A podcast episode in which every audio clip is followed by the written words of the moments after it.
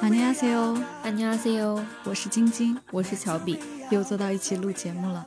我刚刚录节目前还一直哈欠连天，晶晶说：“你怎么刚看《单身基地狱》时候那么兴奋啊？” 是啊，因为我已经追到最新集了嘛，我强烈推荐他赶紧跟我一起同步上。刚好在我家又又看了一下第一集，我相当于是重新看了一遍。这一季比起之前的两季，感觉有一点新的玩法，所以还蛮有意思的。目前看过来，可能之后会聊聊一期。嗯，这期节目应该是我们在二零二三年度的最后一期节目了。是的，其实本来之前想着说要不要趁着圣诞来一期，但是时间点卡的就不是特别好。我们这期节目发布的时候，应该正好是刚过了圣诞，嗯，所以我们就直接聊跨年的主题。常听我们节目的朋友也知道嘛，乔比毕竟在韩国待了七八年，有过非常丰富的在韩跨年经验。而我作为一个只去过韩国两次，但每次都是跨年的人，也有一些跨年的经验吧。对，有一些心得体会。作为游客的阳历年的年末，咱们就来聊聊跟首尔的这个跨年，还有在首尔的冬天的记忆，也是比较轻松的一期节目。你刚说我在韩时间比较久，我就想起评论区有一个人说我塑料韩语，我在想你的韩语能好到哪里去啊？看来你有往心里去哦。之前还让我对恶评不要什么往心里去。其实我不想在节目里回应这种恶评啊，就明明对我们好的人那么多，却要把这些差评提出来。那今天就由这个塑料韩语 乔比跟我们多多分享一些韩国跨年的经验啊。说实话，我在韩国跨年真的体会跟在北京一样。就是一个字冷，嗯，虽然韩国也是大部分地方都有暖气嘛，住酒店的话都有空调啊什么的。如果是住 Airbnb 啊那种民宿，大部分都是有地暖的，在屋里都还好，但是真的在外面非常冷。其实我在韩国基本上是相当于跨了六个年嘛，也在国内跨过年，明显的感受就是中国与韩国的区别，就是中国人大家跨年都喜欢待在家里，嗯，但是韩国人跨年是必须要外出。的，当然这个不是说百分之百啊，就是大部分年轻人。其实还是说每个阶段大家追求那种仪式感好像不一样，因为我觉得小的时候好像没有把这个 New Year's 当做一个特别重要的节日，对，因为只是放一天假嘛。是的。它相比春节来说，肯定是会没有那么被大家重视。嗯。但是我觉得好像大学毕业以后，尤其工作之后啊，可能因为值得庆祝的事情越来越少了，所以相对来说，大家跨年还是希望能够有一些仪式感吧。包括跨年，可能现在也越来越多的人愿意出国跨年，对，因为春节相对来说，大家可能还是得要待在家里和长辈一起，对。但是跨年的时候就可以比较自由的和朋友一起，尤其是对年轻人来说，跨年其实是一个比较好的机会和好朋友出去玩什么的。对，其实现在我们的尤其上班之后假期也越来越少了嘛，元旦相当于一个小假期，大家有的时候会三天，再加上自己的年假，就可以给自己。一个休假的机会，嗯，要做这期节目呢，其实也是看到我们上期评论区里也有很多朋友和我们分享，他们也要去韩国跨年，或者是想去韩国跨年，是的，所以也用我们仅有的一些个人的经验啊，啊，尤其是比较老的经验，跟大家分享一下我们的这个经历吧。对对对，塑料经验。又 Q 到这个了，我先说一下韩国人他们普遍跨年的经典活动啊。我在那边待了那几年，基本上每年都会有这个项目的。第一个就是钟阁敲钟的那个活动啊，这个我们在电视剧《二十五二十一》当中也有看到的画面。对对，其次就是登山看日出，就是看日出也不仅仅限于登山了。也有可能去海边儿，这个基本上是每个韩国人都经历过的跨年活动，国民性的一个活动吧。对，那个中阁应该会是直播那种嘛，它有点像纽约时代广场的倒计时啊。首尔好像最近就自诩是纽约时代广场，就是他们那个光化门那一条街啊。嗯，就包括今年二零二三年就会有一些跨年的活动啊。对，嗯我们虽然不是 J 人，做功课做的很足啊，但是也会在社交平台上看一看今年有什么特别的跨年活动。嗯其实看到很多人分享光化门那边今年会有一个灯光秀。是的，啊、因为我看了一下那个海报啊，什么设计感啊，还有那个感觉，应该还是蛮好看的。相比于 我们亮马河最近的这个灯光秀来说，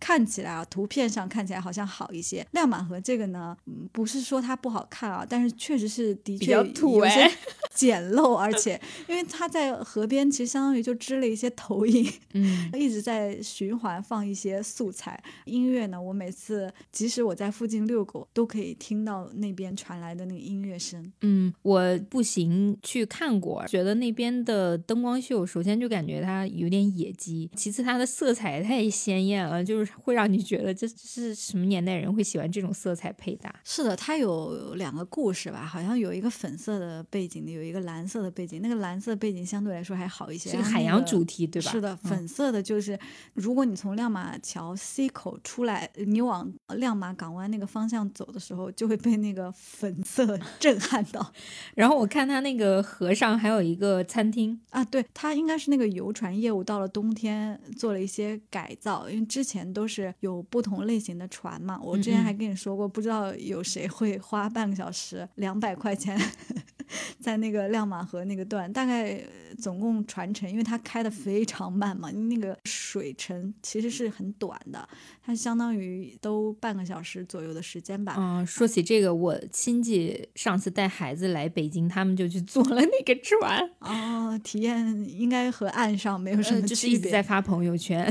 对他那块儿，我觉得主要卖的是那种服务吧，因为啊好像还有那种包船的服务。我看有一些旅游团会，然后还有一些情侣，就如果要是求婚或者这种场合，好像比较适合这样子的嗯，地方。其他我真的找不到理由，为什么要去办这个灯光秀是吗啊但是首尔的灯光秀，反正历年的我的经验，就是疫情前的那些经验是比较走心的，不论是从这个灯光的故事性，还有它的这个色彩性，都是还不错的。然后我看今年官方预告的这个庆典活动，他们的主题是以光为主。这个光的活动呢，其实覆盖了很多区域，包括光化门、中阁敲钟的那边，还有清溪川以及东大门那个 DDP 那块儿。哦，都有这个庆典联动的，对对对嗯啊，我要找补一下，不是说咱们亮马河这个不好啊，作为母亲河周边的居民啊，我我觉得确实有必要就是提升一下艺术审美这一块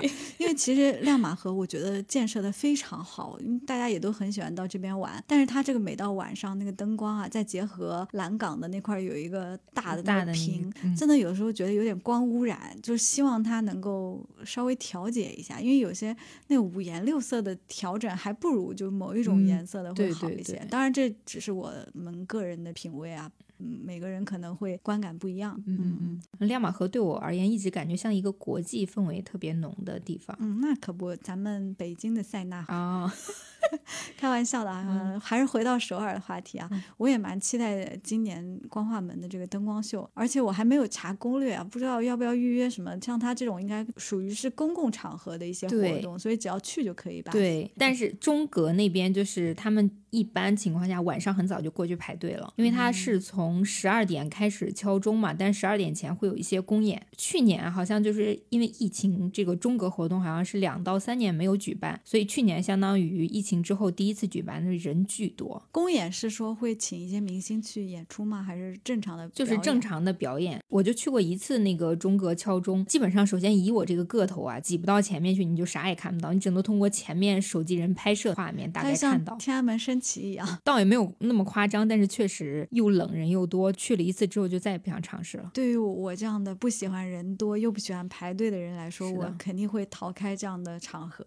嗯我都不知道我能不能挤到那光化门那边去看。我觉得可能顶多也就远远的看一看吧。可以的，因为它那个屏都会特别大。你就像光化门，它不仅是新年的活动，它平时有一些特别的演出，它会投在那个巨型的建筑上面，嗯所以那些比如说灯光秀什么，你都可以看看得到的，不用非得挤进去。但是中阁那个敲钟的时候会邀请一些，比如说明星啊，或者是一些运动员，首尔市长跟他们一起敲钟。所以如果你想要看到明星或者有名人的话，那你就得到挤到前面去。嗯，那确实也没有必要哈，其实也可以看转播。对，而且我一直印象当中他敲钟是敲几下的，但是我今天又稍微做了一下功课，又看起来他是敲三十三下。哦，可能当时因为天太冷，或者是气氛太高涨，没有太意识到钟声那么多。那三十三是有什么寓意吗？这个敲钟三十三下，应该是跟佛教的一些典故典故有关系的。嗯。钟阁是就在光化门附近吗？不远，一站地铁敲钟的那个地方其实叫普信阁，普信阁。这个需要单独买门票吗？哦，不需要，它其实就是一个亭子，就只有一个钟在那儿，是吧？对，一个一个有钟的亭子，你人站在下面是都可以看到的。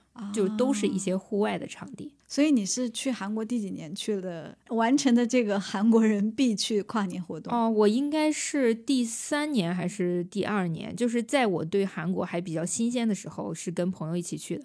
结果那年给我冻得鼻涕一把泪一把的，然后我们就发誓再也不去了。因为我去韩国两次跨年嘛，有一次是在室内，就是跟朋友一起吃吃喝喝、看看电视什么的。嗯，有一次就是在室外去找一些跨年的活动。嗯。在室外那次也给我给冻得不行，我当时就想，哎，这首尔完全不比北京暖哈。是的，跨年不都是十二月三十一号吗？每年这个时候首尔大概。晚上，因为你都要坚持到十二点嘛。对。那晚上它这个室外温度大概都是零下十几度。是的，嗯，所以就是要穿的非常保暖再去。对，如果大家有这个在室外跨年的计划，一定要多穿一点。我记得我那年穿的也不算特别少了，也是 UGG 羽绒服这种标配嘛。还是觉得有点冷，对，所以如果想要跨年去韩国，然后看敲钟仪式的话，真的要想好了再去。首先你要接受人多嘈杂，然后又特别冷的这个前提。对，我要说一下我去首尔跨年的两次嘛，要不是刚才又搜了一下照片啊，我差点记错时间。一次是一五年到一六年的冬天，还有一次是一七年到一八年啊，就相当于记。往后记了一年哦，是的，我一直以为我一七一八连续两年在首尔，结果哎，所以这个记忆啊是能骗人的。因为我从一七年开始拍 vlog，所以我一八年的那个跨年是有视频素材的，所以我又回去把那个视频素材看了一下。真的记忆会骗人，我都不记得我去做过一些什么事情，因为一六年那个跨年我没有拍视频，只是拍了照片，所以记忆素材就没有一八年那么多。我在看一八年的时候还觉得挺感慨的，因为你之前其实也列了一下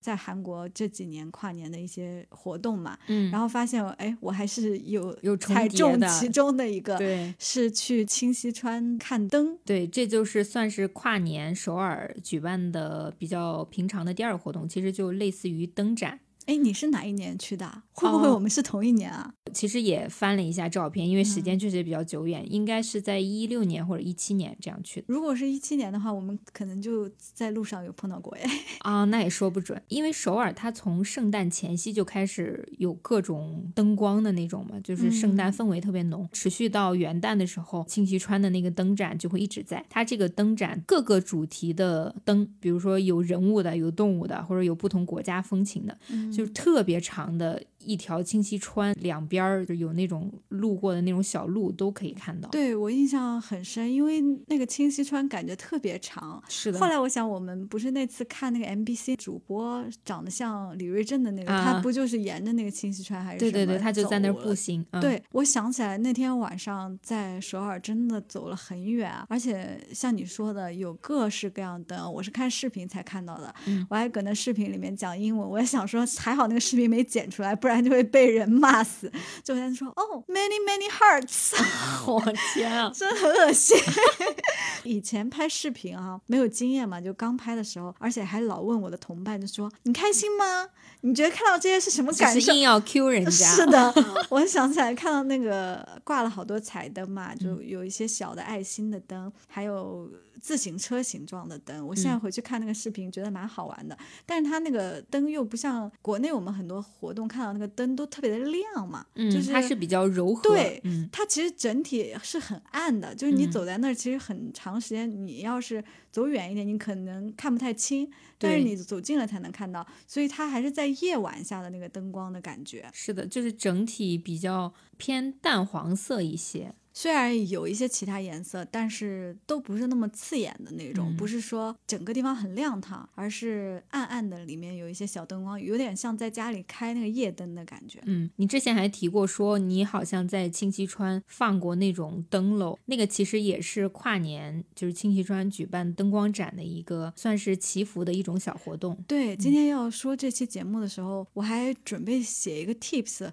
印象中啊，再次要感慨一下，这个记忆真的会骗人。我总感觉那个灯啊好像是免费的，后来我回去看那个视频，我发现是之前是跟我前老板一起去玩的嘛，但是他付的钱，我们在那里等。然后我还问其他朋友说现在在等什么呀？他们就说那个谁在好像在买东西。然后后来才发现他给我们每个人买了一个小的那个祈福的灯，它其实是纸做的，就是在上面写一些心愿，嗯，需要你自己把它折成，有点像那个莲花灯还是什么，就折成那个形状。对对，我看那个视频还发现他是那个保安阿加西在帮我们点那个灯，就是所有人在排队，然后它里面放一个小的小蜡烛，对嗯，它有一个托盘嘛，阿加西就会让我们一个一个的，他拿那个点火器帮我们把那个东西点了。对，那个一直都是收费的。啊，对，我还特地回顾了一下价格，在一七一八年跨年的这个时候是三千韩元一个那个灯，其实还呃，我当时也差不多是三千人民币十几块钱嘛。对对对。今年应该会涨价吧？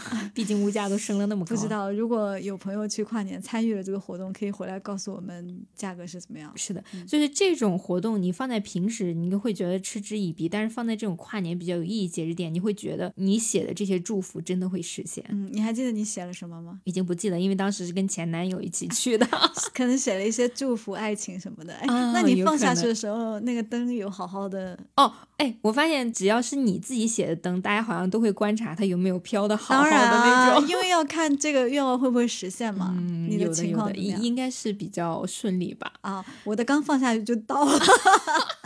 我记得当时特别的心酸，就是我们一共有八个人嘛，就我嗯刚刚说买了八个灯，然后每个人就会真的很认真的在写那个愿望。我这个人是比较谨慎的，我不知道是嗯不是 INFP 的性格啊，就是我总觉得我好像不应该就是赌太大那种，你知道吧？啊就是想要一些小小的愿望吧。哦，我好像写的就是很普通的那种，不是说什么什么暴富呃之类的没有写嗯这种，就是写一些什么平安幸福啊，这这些这些比较朴素的长久的愿望吧。放下去以后，清溪川的那个水流有的时候还蛮湍急的呢，就你它会有感觉石头有些地方。多啊什么就会对突，嗯我，觉得是我放的那个位置不对。我回顾了一下那个视频嘛，我放下去的时候，它应该就有遇到那个小石头还是什么的，大概飘了有几米吧。我很清晰的看到它 翻了，但是有一个安慰，这个人的心态就是这样的。当时你如果其他的人灯都飘得很好，只有我的翻了的话，我应该心里会很难过吧。但是当时还好，我有一个好姐妹，她也就是放下去就翻了，翻了嗯然后我俩就在清溪川边拥抱，然后 说没关系，没关系，新年还是会很好的。因为你其实还是多少寄托了一些愿望在里面嘛，结果就觉得啊，可能不会那么顺利。但后来安慰一下自己，还好啦，就是也不是所有的都能飘到最后啊，因为它那个路程还是蛮长的。嗯，对，我在翻之前的照片的时候，其实也翻到了很多以前的回忆。嗯，你的应该更伤吧？毕竟你跟前男友，我可不是跟前男友去的首尔。就是因为跟他在那边待时间比较久嘛，很多跨年是跟他一块儿进行的。你们应该一起跨了两三个年三对。嗯就是去清溪川看那个灯展的时候，我记忆特别清楚。就是那天也是天气特别冷，他就牵起我的手放进了他的口袋，就说一些比较温暖的话。然后当时你本身应该是下班之后直接过去的，就本身你上了一天班特别的累，就觉得他那么温暖，然后又在异国他乡有一个依靠，就那种感觉我记忆到现在。而且那会儿刚在一起没多久吧？是的，哎特别甜。唉而且想想韩国男生确实还是蛮会恋爱的啦，就各方面哈。嗯，对，就反正就是以前的回忆涌上心头，倒不是说是对他还有迷恋什么的，就是说我明白，青春真好，确实是年轻的时候，尤其是体会到这种甜蜜的时候啊，而且又是在跨年这样一个还挺特别的时刻，肯定是美好的回忆嘛。是的，其中还有一次跟他一起跨年的回忆是去爬山看日出，一月一号的日出，我记得特别清楚。爬的哪个山啊？我们当时是没有去很远的，我记得好像是首尔的一座小山，不是特别高的。我们应该是从早上凌晨四点起床去那个。地方，然后爬到了快六点登顶的，所以你看那个山其实没有很高，去的时候已经乌泱泱的一群人了。韩国人真的是又爱跨年又爱爬山，刚好又结合到一起了。是的。虽然说也是非常的冷，我记得那天还发生了一些冲突，有人占位置，然后那个人去去去就是挪了一下屁股就被人占了什么的，反正当天特别混乱。但是当日出出来的那一瞬间，就是感觉真的是新的一年有新的希望。哎呀，其实我不是一个爱日出的人，我之前还在那个 Instagram 发过一个线动，那个线动上不是可以选择吗？嗯，我就让我的朋友选是喜欢日出还是喜欢日落，因为我感觉喜欢日出和喜欢日落的是两。波人是的，我就比较喜欢日落。当然，一个很重要的原因是我起不来，另一个原因是日落有一种非常温馨的伤感，它就让你觉得这一天结束了。但是你说的这个日出在一月一号又很不一样，可是就没有人在意十二月三十一号的日落，对吧？嗯，那日出总是给人很大希望的。你说登山日出这个，我我还想到之前看虎东的那个节目，老罗开了 YouTube 以后，虎东是做了第一个节目叫。拉面男，就他就是每一期会去不一样的地方，用不同的方式吃拉面。第一期做的就是他去智异山山顶。嗯，然后好像就是看日出吃拉面、吃拉面、祈福这种，然后他就为他的儿子时候吧，就是他会登顶的那一刻，我看视频我都感动的哭了。像日出这种活动，真的是现场还是会觉得很感动的，就算旁边有好多人，也会觉得很感动。但是这个爬山看日出，我也就这一次了，我也不打算再去了，因为。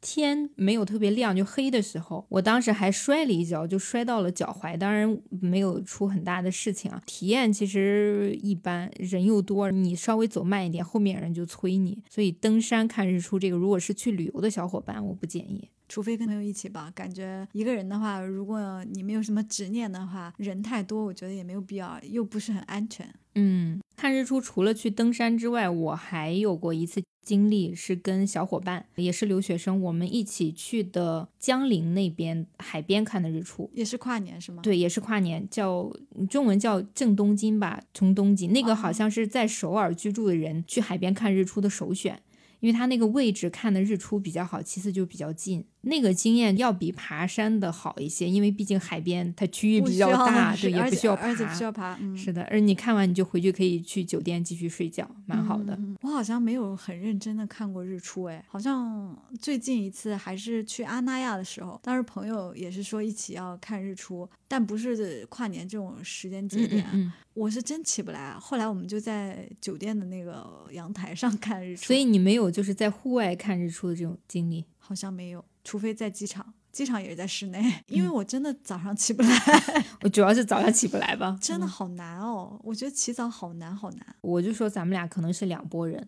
日落对于我而言，我感觉没什么意思，就是我看到它，它很美。然后呢？那日出呢？看到也是很美啊。日出就是很美，希望就觉得你有光明的一天开启了。哦，我觉得日落好美啊，是宁静。安逸的那种，非常平和的感觉，而且会让你觉得啊。这一天要结束了，辛苦了。有一种 回顾，对，有一种回顾的感觉吧。但是其实我虽然喜欢看日落，我也是觉得日落是很伤感的。但是如果日落和好朋友们一起看的话，或者是和喜欢的人一起看的话，还是觉得很温馨。就是说，你觉得这一天结束了，但你们还可以在一起度过下一天，嗯，不一样的感觉吧。那说回刚刚的那个灯光秀，除了像光化门、庆溪川啊、视听这个附近，像东大。门那块儿也会有灯光秀。我印象比较深刻的是，当时东大门 DDP 它其实是在，就是游客知道比较多的是东大门卖衣服的那个嘛。嗯，它其实不在卖衣服那个，但是它在那个附近，它有点类似于一个果园的一个建筑。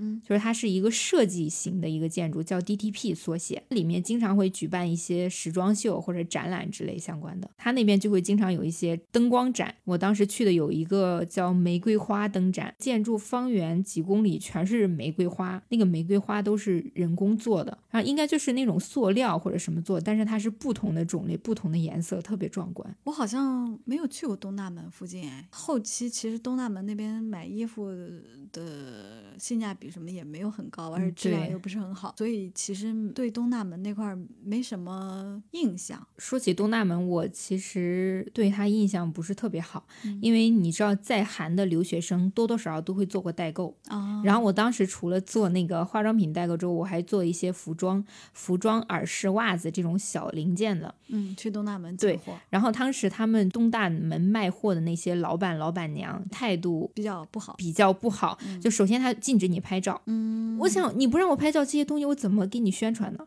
嗯然后其次就是你不能单个买，你必须要一百个或者是几十个起批。为它是批发市场吧？是的，其次就是经常没有货，需要再次调货。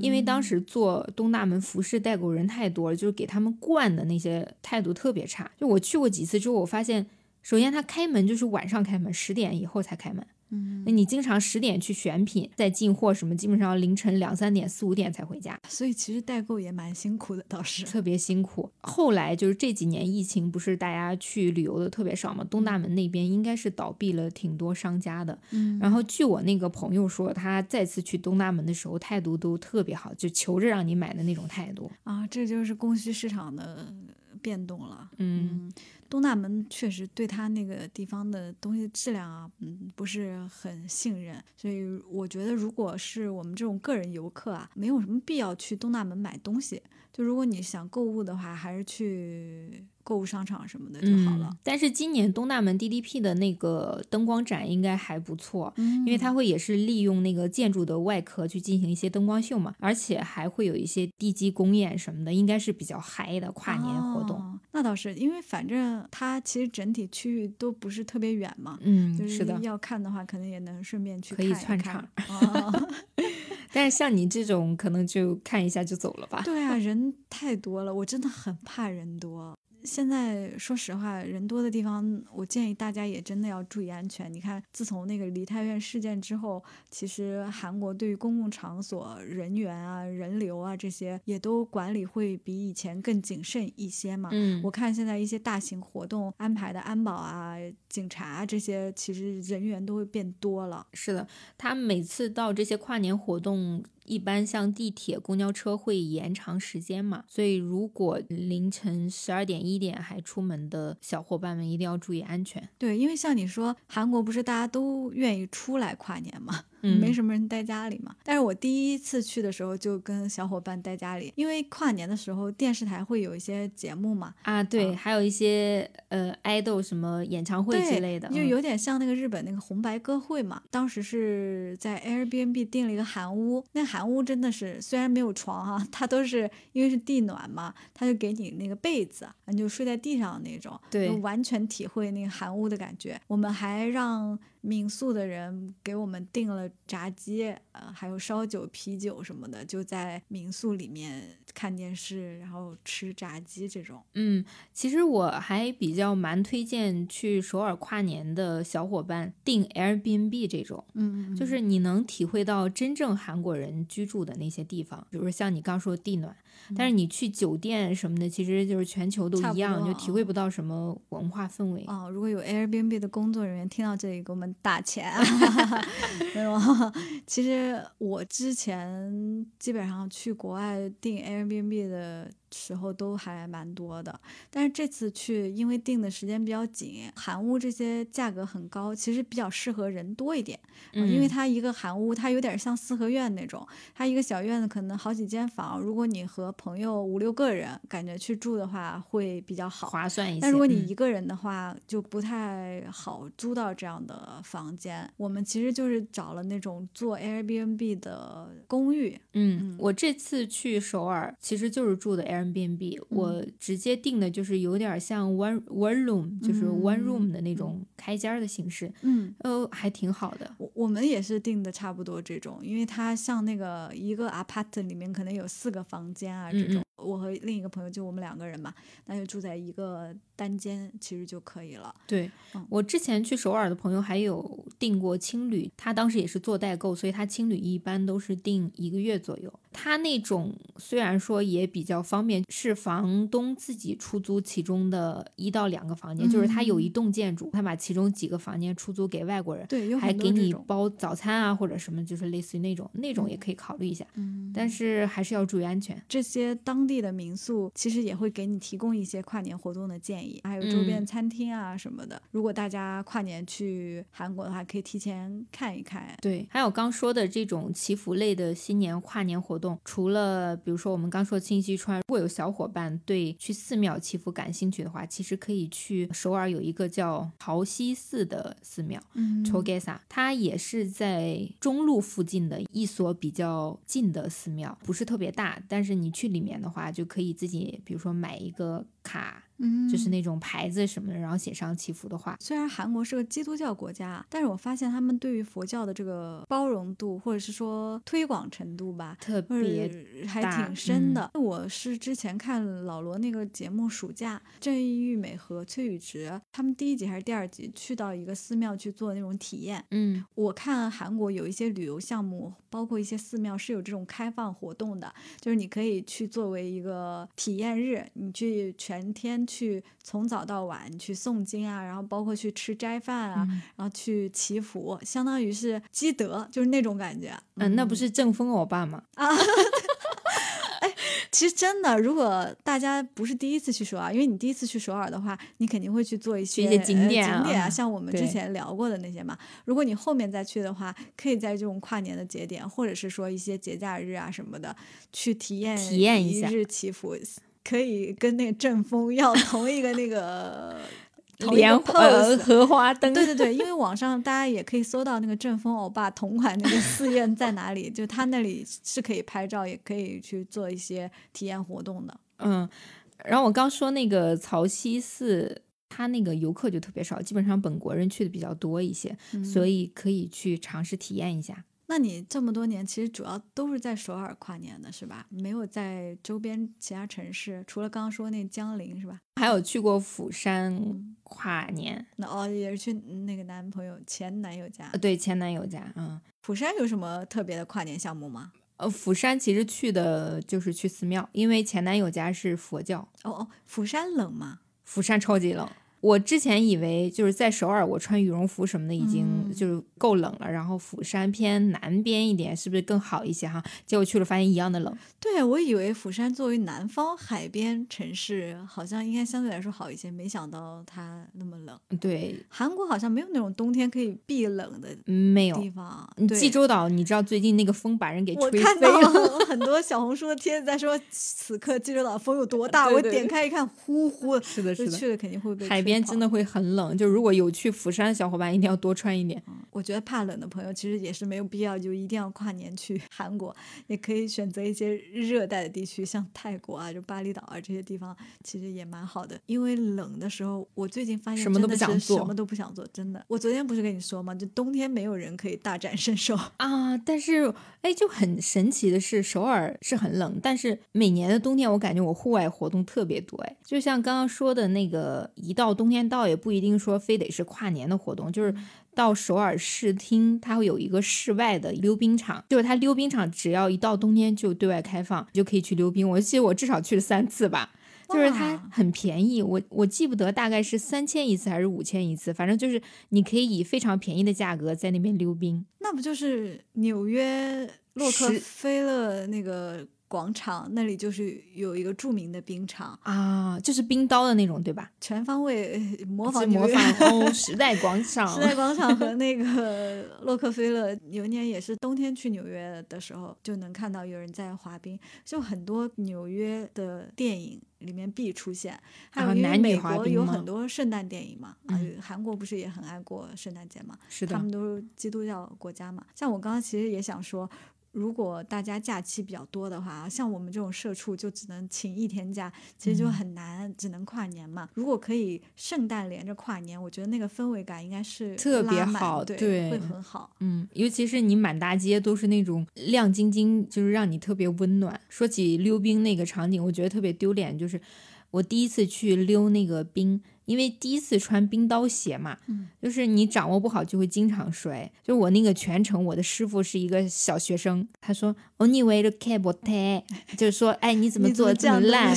然后他说你开的出去给，然后就是全程就在拉着我，就各种还蛮好的嗯，就因为他溜的特别好。小男生还是小女生？小女生。哦哦，好可爱啊！我为什么跟他搭上话？是因为我摔倒了，然后我站不起来。他扶你了。他就从远远他说需要帮助吗？我说能不能扶一下姐姐啊？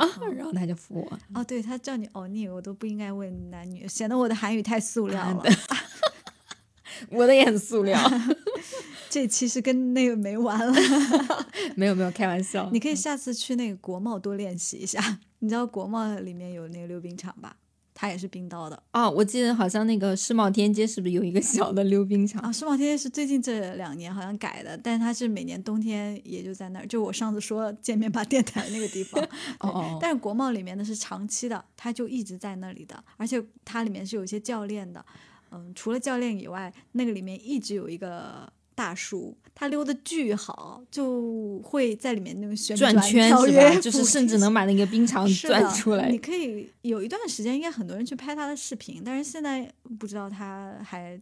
在不在那边了？反正以前我每次去的时候都会看到他在那里。但是就像我刚刚说的，前些年我在首尔的时候还各种冬天室外活动，但是现在到了北京，我真的也想宅在家里。这两天真的特别冷，这两天大概零下十五、十六度，我一秒钟都不想待在外面。对，就是你露在外面的每一寸皮肤都感觉受不了。哎，我我这个时候我就有点怀疑，我说我为什么要去首尔跨年？因为我想到我到那边也很冷的话，我真的会崩溃。你这次去跨年有什么计划吗？暂时没有做详细的攻略啊，但是写了一些想去的地点嘛，就包括你上次说的青瓦台，我还没有去过嘛，所以会去那里是肯定的。然后还会去看一个音乐剧啊，其他的其实没有什么固定的行程，但是因为在那边的时间也比较短嘛，总共。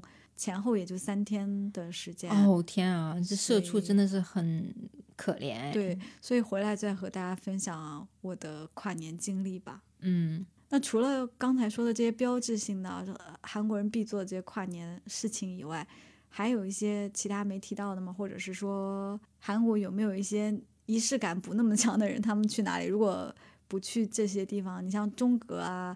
嗯，清溪川啊，它也就只能容纳那么些人嘛。嗯，我当时去清溪川就觉得人巨多了啊。我觉得除了这些出门的，剩下应该就是要么在家里看，比如说跨年跨年演唱会，要么就是出去吃吃喝喝喝酒啊。对，主要是喝酒，一轮又一轮，或者唱歌什么的，应该也啊。KTV 肯定是必备的，就在那个车轮战里头，车轮战 一轮、两轮、三轮、四轮，肯定有 KTV 这个环节。啊，我觉得去韩的小伙伴也可以去尝试一下 KTV。我们之前也有讲过相似的这些内容。我还没有去韩国唱过 KTV 呢，跟这次这个朋友应该是没办法了，可以下次咱们一起去。你怎么你是嫌弃他五音不全吗？不是啊，不是啊，因为他应该会唱的韩语歌也没有那么多呀。啊，因为我们都是主攻华语音乐。最后我们俩去都唱五月天了。嗯。别的应该就没有什么了。嗯，我想到那会儿去清溪川跨年的时候嘛，就是他因为全程走起来还是蛮久的，可能至少要半个多钟头，一个钟头。而且从头到尾一直能听到一些音乐声，我总觉得前面啊有人在唱歌，但是老找不到那个地方。嗯，也有可能是有一些摊位在唱歌吧。就是它其实首尔会有不同的地点，会有一些小型的跨年晚会，就是不一定说是，比如说像政府举办的那种。所以就是你可能听到来自四面八方不同的这种。我回看视频的时候，发现我们几个人还在那块走丢了，就是因为人太多了，很容易走散。嗯，是的。走，而且它那个路边还有一些小摊位，呃，集市类的。嗯，是的，我当时去看就感觉很像那个我们国家很多年前的那种夜市，是吧？夜市，嗯，对，就有那种扎气球啊这种。其实我们在韩剧里种娃娃那种。对对对对。好像韩国人也蛮爱玩这些东西的。我跟你说，那个射击打球，根据你中的球的个数给你娃娃的那个，我那个前男友是玩的最好的，因为他之前服过兵役，他的那个枪法特别好，他一打一个准。又是一些浪漫回忆。嗯啊，又说多了。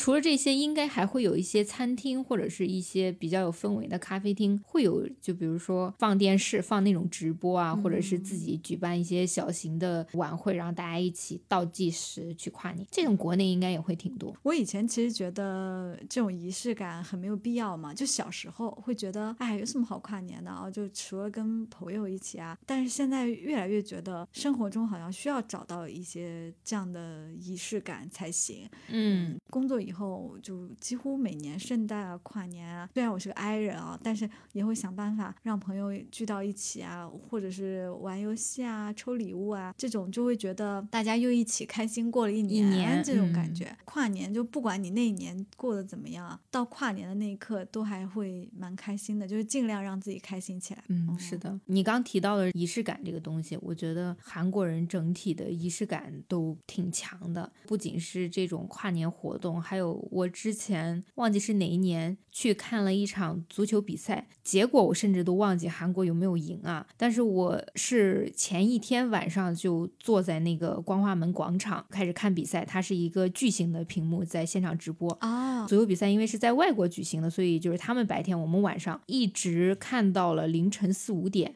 就是你前后你站起来啊，全都是穿红色衣服的韩国人啊，他们对足球确实是哈，对，在那边喊着。口口号就是什么“带汉民固”咔咔咔咔，就是那种，然后那种氛围感。你作为一个外国人，倒不是说他们这种好或者不好，或者是足球踢的好不好，就是你会觉得好团结。嗯，对他们应该从零二年世界杯之后开始燃起了对这个足球的希望。对对对对对，虽然后面成绩也平平啊，因为体育运动这种本身就是很容易燃起民族的情怀的嘛。嗯，尤其是他们最近这些年不是在海外发展。的那些球员都挺好的嘛，就哪怕去看那些球员的比赛啊，就包括他们的棒球嗯球员啊那些，他们好像也都是像你说的那个一直在喊大海民国的那种，就像我今年看的那个电影《Dream》。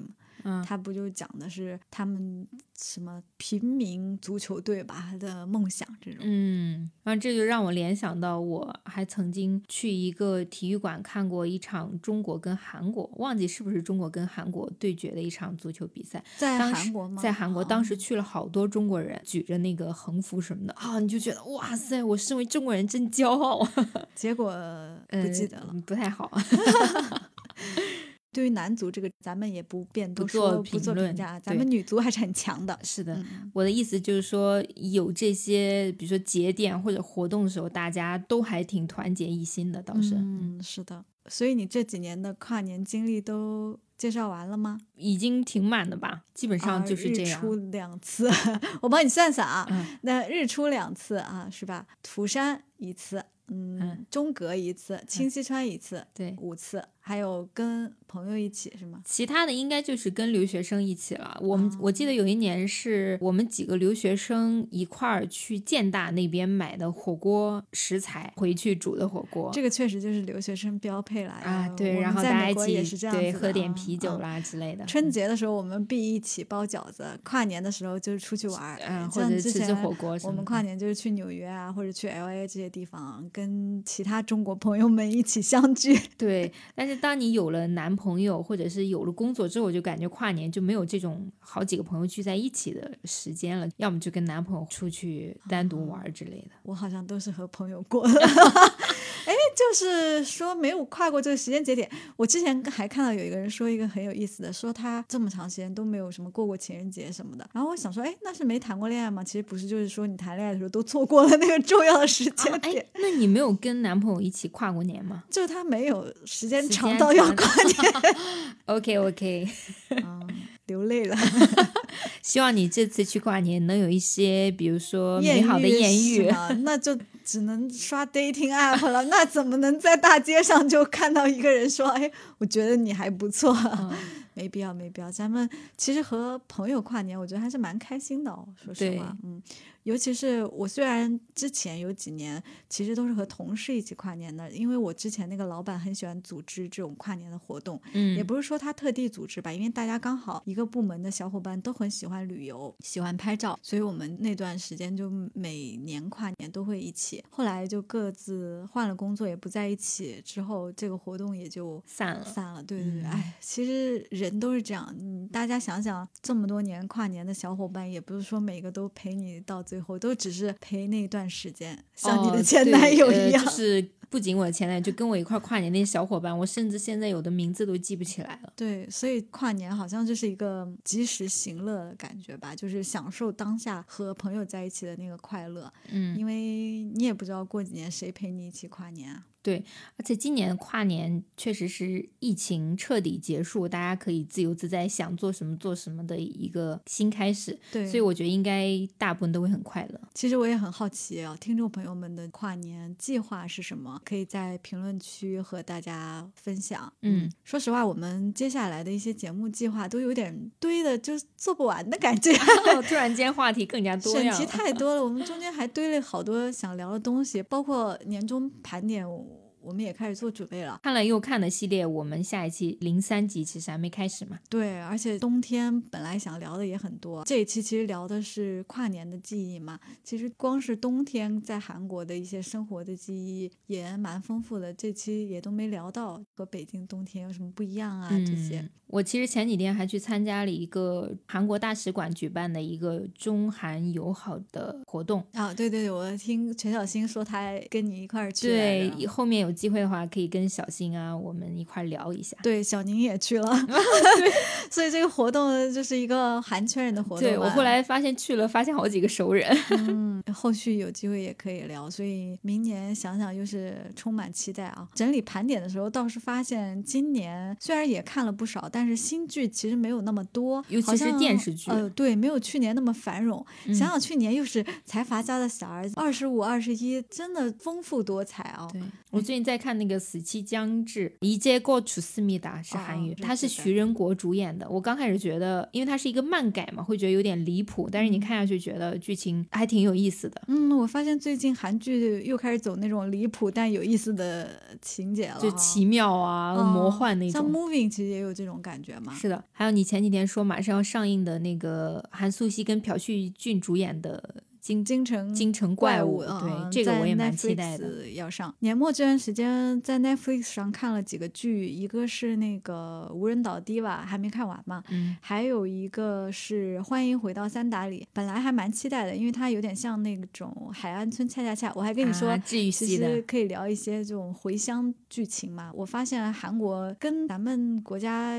的处境很多时候很相像嘛，就有一些逃离北上广这种主题的电视剧，嗯有点像之前刘亦菲演的那个什么《去有风的地方》，嗯，也是跟那个日剧题材一样的嘛，就是这种回乡疗养嗯治愈的对对对，一段，嗯，我现在看了三集，应该现在刚更新到三集，感觉没有那个海岸村恰恰恰好看。中间有一些情节让我觉得很奇怪，就是总之有些逻辑讲不通的感觉。就是这个女主本来是个事业有成，在首尔打拼的女性，被人冤枉说职场霸凌什么的，但她自己长了嘴，她又不解释，说她职场霸凌的那个人其实是她男朋友劈腿的对象，然后她不愿意公布这个劈腿对象这个关系呢，是因为他觉得怕自己丢脸，这点我觉得有点儿奇怪吧。当然也有可能是在他那个社会环境下做了这个选择。他虽然说的是一个压力很大的职业女性回到家乡，但是这个理由不足以让他对去，嗯就觉得有很多情节就是有点牵强吧。但我还在观望当中，不知道后面怎么样。毕竟池昌旭长得还行吧。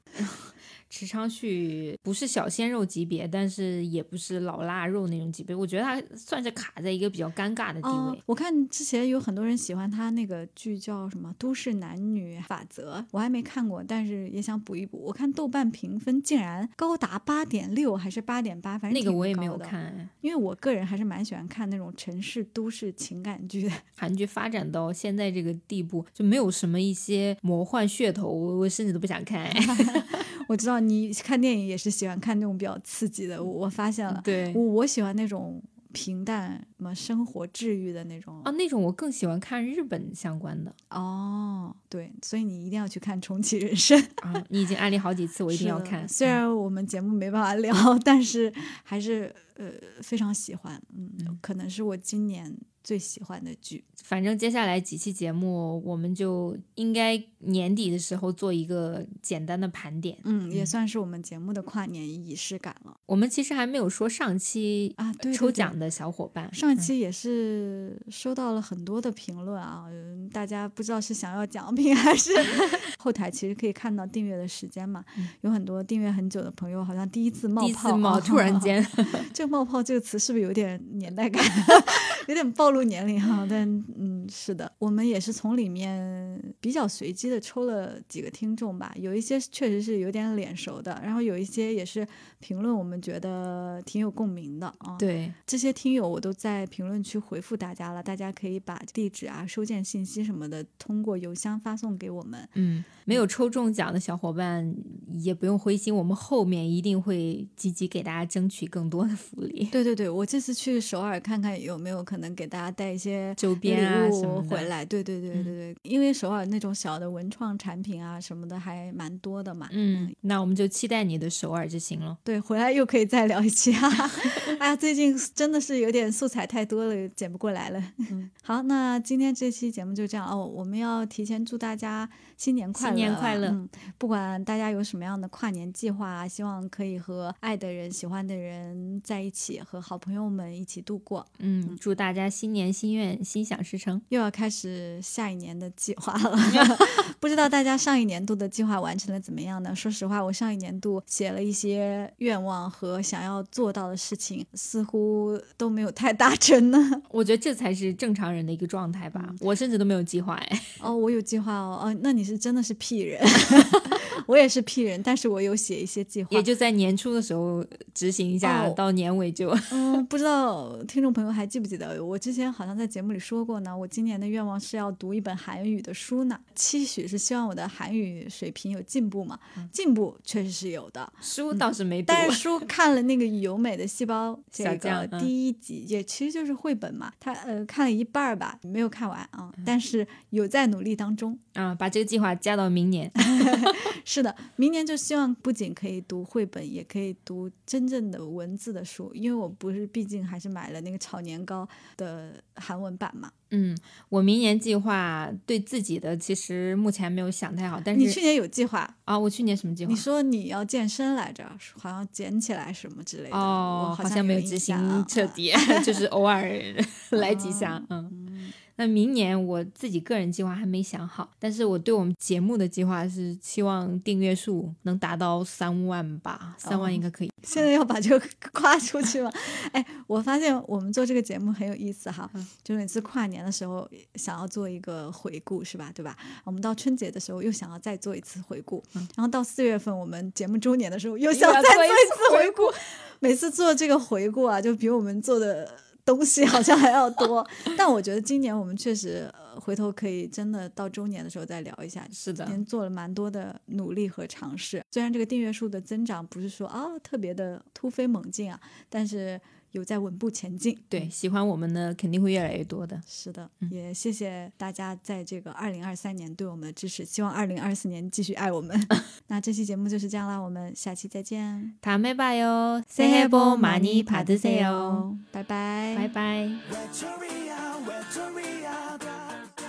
欢迎你通过现在正在收听的平台订阅和关注我们，这样就不会错过节目的更新啦。也期待大家通过各种方式给我们评分、留言和互动哦。아마저희라디오를들어주신그한국분도계실수도있는데구독좋아요부탁드립니다 그리고만약에하고싶은말씀이있으면댓글로남겨주시고저희는되도록확인해보겠습니다 해도 다른 사람 생긴 걸 알아. 요즘 넌 나 아닌 다른 사람과 만남이 잦더라. 이제는 먼저 전화도 걸지 않더라. 나랑 있을 때는 하루가 1초라도 넌 내 앞에서 요즘 하늘만 보더라. I know you're 마음이 너와 나의 거리 멀어진 그리고 벌어진. 보다 못한 우리 사이. Baby. 외톨이야 외톨이야. 다리디디다라뚜 Victoria, Victoria, 다리 길이 달아도. 웨토리아 Victoria, 사랑이 슬퍼하고. 사람의 눈물 지는 웨토리 Sad tonight. 가슴이 아파. Oh no no no no nobody knows. 맘 몰라. One two three four five six seven and nine. 수많은 밤에